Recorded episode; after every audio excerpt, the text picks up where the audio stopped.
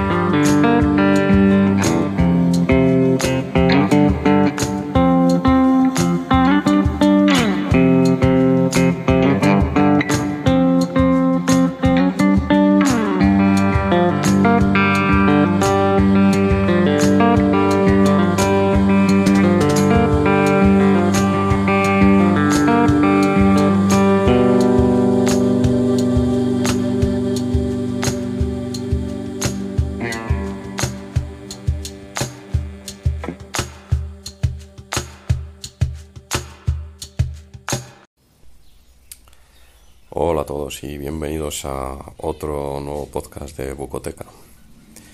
Eh, hoy os vengo a hablar de, de, un libro llamado El juego de los crímenes perfectos de Reyes Calderón.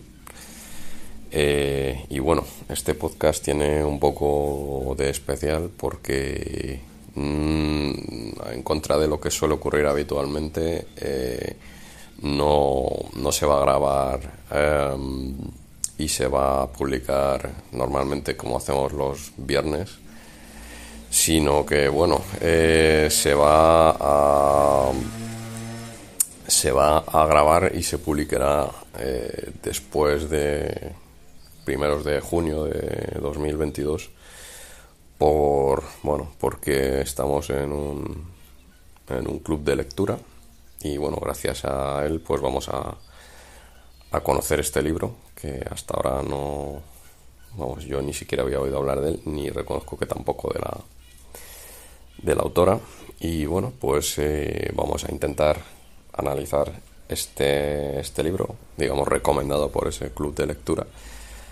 Y que, bueno, y que comentaremos con los miembros a principios de junio y luego después pues se publicará el podcast un poco por deferencia no digamos de alguna manera eh, ese club de lectura no no, no publicar antes la opinión ¿no? que eh, en, en, el podcast antes que bueno para, para los miembros del, del, club así que bueno eh, vamos con vamos con el libro bueno pues eh, nos narra digamos la historia de bueno de de una serie de cadáveres que van apareciendo justo en el periodo más eh, trágico ¿no? de, la, de la pandemia, ¿no? eh, de la pandemia de COVID-19, en la que, en la que bueno, eh, pues se utilizó el Palacio de Hielo de, de Madrid como morgue improvisada.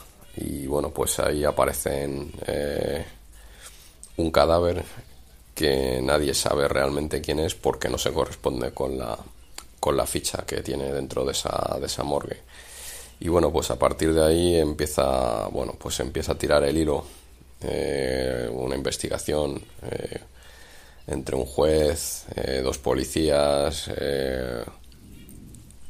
y bueno, una doctora que se incorpora porque de alguna manera está relacionada con esa, con esa investigación que vamos a desvelar exactamente muy bien de qué manera para bueno pues para no romper el, misterio del, libro y no hacer spoiler.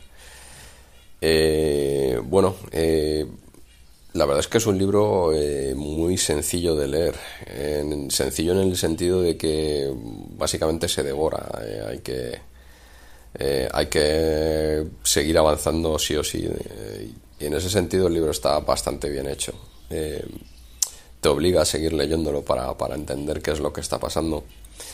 Aunque, bueno, realmente tampoco aporta nada muy novedoso, a excepción quizás de, bueno, pues de, estar ambientado en, un periodo muy, muy reciente, ¿no? Como es el, el periodo de, pandemia, ¿no?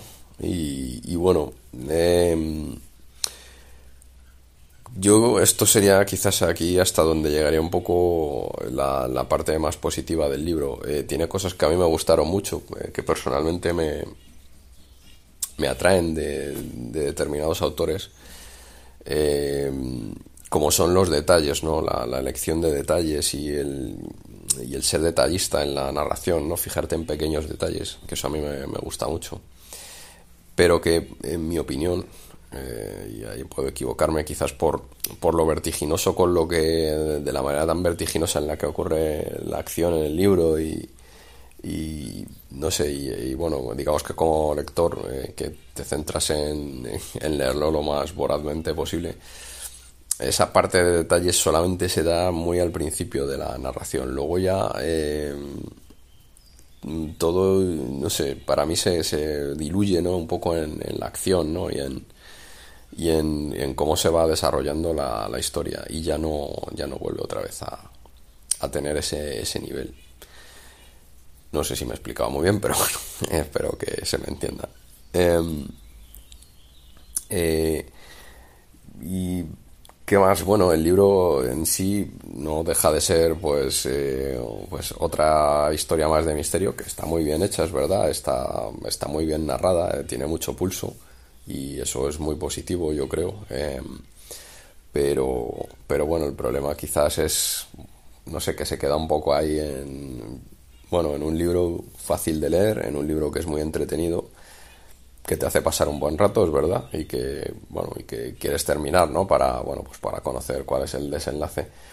Pero bueno, un poco, a ver, yo creo que el final está escrito de una manera un poco a trompicones, ¿no? Eh, no sé, cosas que, bueno, pues casi se dan por supuestas y, y bueno, eh, me resulta, me resulta un poco, eh, bueno, no me, no me termina de convencer del todo, ¿no? En cuanto, yo qué sé, por decir algo, calidad literaria. Aunque ya, como, como hemos dicho, o como dijimos al principio del podcast, eh, yo no soy ningún, vamos, ningún analista de literatura, simplemente soy un lector estándar o, o de nivel medio-bajo, si se, si se me puede apurar. Pero bueno, no deja ser un poco llamativo eso, la quizás que hay cosas que, no sé, para mí se da un poco por supuestas o que en algunos momentos se explican cosas con, con gran detalle y otros que prácticamente se pasa por encima de puntillas, no sé, no me, no me termino de convencer demasiado eso. Pero bueno, eh, eh, como digo, es un libro para, para pasar el rato y, pasarlo bien y ya está, sin más, yo creo que sin, sin mayores aspiraciones, en mi opinión. Eh, bueno, por decirlo lo bueno, pues eso, eh, un, libro que, te engancha y que, y que quieres seguir pasando página a página y que está muy bien. Y bueno, por poner algo negativo, pues no sé yo lo, lo, que he comentado antes, cosas que, bueno, cosas que se dan por sentadas, que prácticamente se resumen o se pasan muy por encima cuando en teoría a mí me parecían relativamente importantes dentro de, la propia trama. Pero bueno, es lo que hay eh, y, así lo hemos leído. Y si le tengo que poner una nota, pues le voy a poner un 6. Yo creo que es una nota para mí bastante, bastante justa. Y bueno, poco más. Eh, si lo leéis espero que os guste. Ya digo que es un libro que, que os va a entretener seguro. Mm, seguro, seguro. Venga, eh, nos vemos en el próximo. Cuidaros. Chao, chao. The Co-Taker, a podcast from the creators of Cine Club Oranges.